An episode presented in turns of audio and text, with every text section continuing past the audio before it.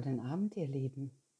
Heute würde ich einen kleinen Beitrag leisten, um die trüben Gedanken dieser dunklen Jahreszeit zu vertreiben. Wenn ich euch ein kleines Lächeln entlocken könnte, dann wäre das für mich der größte Lohn dieses Tages.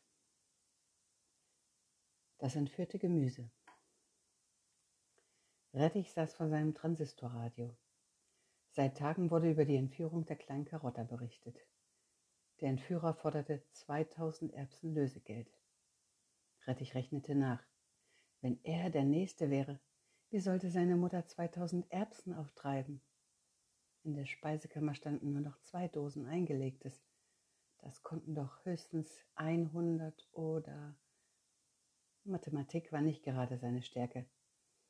Gleich sollte er für seine Mutter aus dem Supermarkt Kochmütze Essig besorgen. Er hüpfte pfeifend die Gemüseallee entlang, um seine Angst zu vertreiben. Dann bog er nach rechts in die Salatgasse ein. Am großen Hochbett begegnete er der Kriegsgremie Soljanka, seiner Nachbarin links von seinem Haus. Soljanka funkelte ihn mit rötlichen Augen an. Kann man nicht einmal seine Ruhe haben? Ich hasse Kinder, sie sind zu laut, zu frech und zu unruhig. Rettich schloss schnell seine Augen, denn er dachte, was ich nicht sehe, existiert einfach nicht. Rums knallte er gegen einen Laternenpfeiler. Da brüllte Soljanka sich auf ihren dicken Bauch klatschend. Und dumm obendrein, man sollte die Gören zu Brei verkochen. Rettich horchte auf. War Soljanka vielleicht die Entführerin? Er beschleunigte seine Schritte. An der Supermarktkasse musterte ihn die runde Kürbisfrau aus zusammengekniffenen Kürbiskernen, sagte aber diesmal nichts. Rettich erinnerte sich, wie er vor drei Wochen sechs Brötchen, ein Glas Marmelade und ein Stück Butter gekauft hatte. Die Kürbiskassiererin wollte ihn auf seine Rechenkünste testen. Sie fragte, was alles zusammen kosten würde. Rettich hatte keck geantwortet, dass er Ferien hätte und die Multiplikation sich in der Schreibtischschublade ausruhen würde. Da war die kugelige Kürbisfrau sehr zornig geworden. Seine Mutter sollte ihm mehr Betragen beibringen. Oder hatte die Kürbiskassiererin die vermissten Kinder in ihren Gewahrsam genommen, damit sie diese mit ihren blöden Rechenaufgaben quälen konnte? grübelte Rettich. Eilig verließ er die Kaufräume. Inzwischen hatte sich draußen ein gewaltiger Gemüseauflauf versammelt. Rettich drängelte sich an den dürren Spargeltanten, den struppigen Selleriebrüdern und der mehligen Kartoffelsippe vorbei. Frau Bohne stand mitten auf dem Marktplatz und weinte. Sie klagte, dass ihr Kleinster vom Suppenschwimmen nicht zurückgekehrt wäre. Die Menge redete wild durcheinander und bekundete ihr Mitgefühl. Man hoffte, dass Minibohne nicht in die Hände des Erbsenentführers gefallen sei. Rettich spürte eine riesige Panikwelle anrollen. Durch seinen Kopf rasten die schlimmsten Befürchtungen.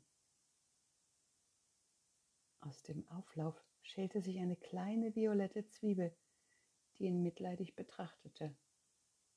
Hey du, leidest du an Enemy? Oder warum siehst du so bleich aus? Rettich fühlte eine leichte Verlegenheit. Schon wieder wollte jemand seinen Rettichkrebs überprüfen. Er stotterte leise. Nee, ich kenne keine Panamenie. Weiß nicht mehr, mehr, welchen Weg ich nach Hause nehmen muss. Charlotta, die Zwiebel, kicherte ein wenig. Anämie hat man zu wenig rote Blutkörperchen, deswegen sieht man so blass aus. Ich heiße Charlotta und kenne den gesamten Stadtplan auswendig. Rettich stöhnte erst innerlich. Eine Angeberzwiebel. Dann seufzte er erleichtert. Die Bolle würde ihn nach Hause bringen. Jeder hatte wohl einen kleinen Spleen. Gleich am nächsten Tag wollten sich Charlotta und Rettich treffen, um auf eigene Faust nach dem Erbsenmann zu suchen. Charlotta schlug vor, Plakate mit Bildern der vermissten Kinder zu malen und diese dann an alle Gewächshäuser Häuser und öffentlichen Korriletten zu kleben. Herr Pichelsteiner, der rechte Nachbar von Rettich, las sich einen Zettel durch und zwinkerte den beiden zu. Passt bloß auf euch auf. Leider brachte diese Aktion keinen Erfolg, keine Spur von Karotta oder Minibohne. Rettich lud Charlotta zu sich nach Hause auf einen Spinat-Erbsensmoothie ein, als sie von dieser Plakatkleberunde deprimiert zurückkehrten. Rettich steckte den Schlüssel in die Haustür. Da hastete die alte Soljanka auf ihn zu. Kinder, ruft die Polente! Ich glaube, der Pichelsteiner macht was Kriminelles. Rettich zupfte Charlotte an ihren grünen Sprossen und flüsterte kaum hörbar. Die schwindelt. In Wirklichkeit ist sie die Erbsenentführerin. Lass uns die Kripo Wirsing anrufen. Soljanka drehte sich beleidigt um und schimpfte laut. Ihr seid blöder, wie die Polizei erlaubt. Dann mache ich es Ihnen selber. Ein lauter Rumser. Das kam eindeutig von Pichelsteiners Grundstück. Mit gebeugtem Haupte pirschten sich Charlotta und Rettich an das breite Küchenfenster heran.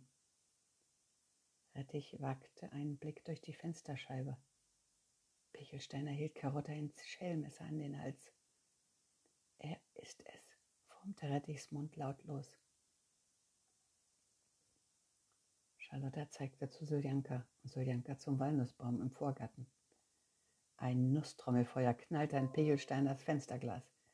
Die nächste Ladung legten sie vor Pichelsteiners Haustür.